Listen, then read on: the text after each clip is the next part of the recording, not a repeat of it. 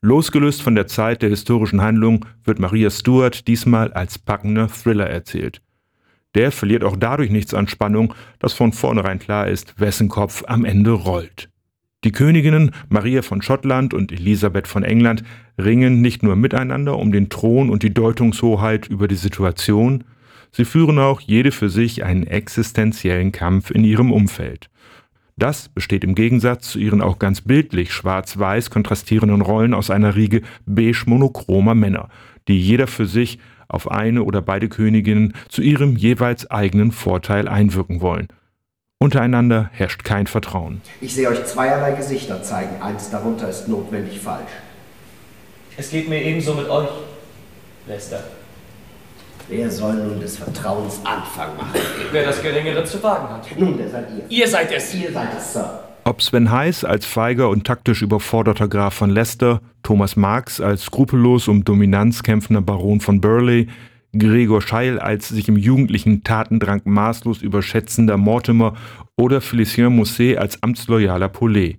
Sie alle werden ihr Ziel am Ende nicht erreicht haben.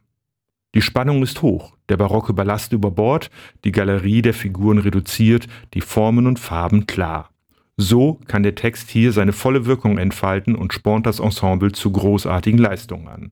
Das gilt besonders für Ramona Marx als Maria von Schottland und Hannah Sie als Elisabeth von England, deren einziges Aufeinandertreffen den dramatischen Höhepunkt des Stückes und auch dieser dynamischen Inszenierung bildet.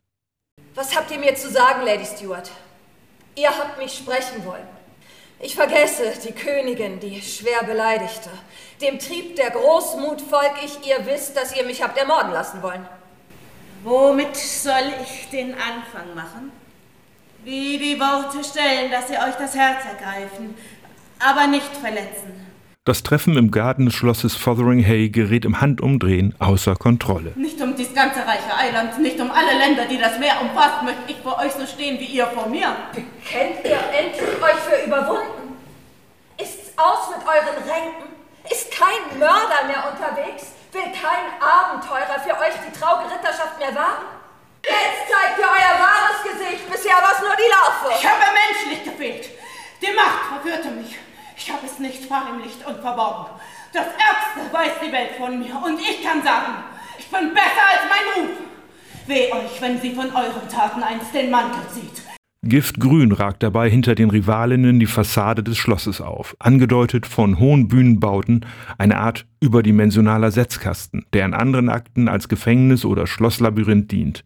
Cornelia Brey hat damit eine ebenso starke wie zurückhaltende Möglichkeit gefunden, die dramatisch fortschreitende Handlung des Stückes zu schärfen. Dem feststehenden Ende zum Trotz ist die Geschichte reich an überaus spannenden möglichen Wendepunkten. Dies Blatt, nehmt es zurück, ich leg's in eure Hände. Königin, du hast entschieden? Unterschreiben sollte ich. Ich hab's getan. Ein Blatt Papier entscheidet nicht, ein Name tötet nicht. Dein Name, Königin, unter dieser Schrift entscheidet alles, tötet. Gott legt ein wichtig groß Geschick in eure schwachen Hände, fleht ihn an, dass er mit seiner Weisheit euch erleuchte. Wer hier wessen Handlungen lenkt, ist die große Frage des Stückes. Vielleicht nimmt aber auch nur die Geschichte ihren Lauf. Am Ende jedenfalls steht die Königin von England allein auf der Bühne. Sie seufzt.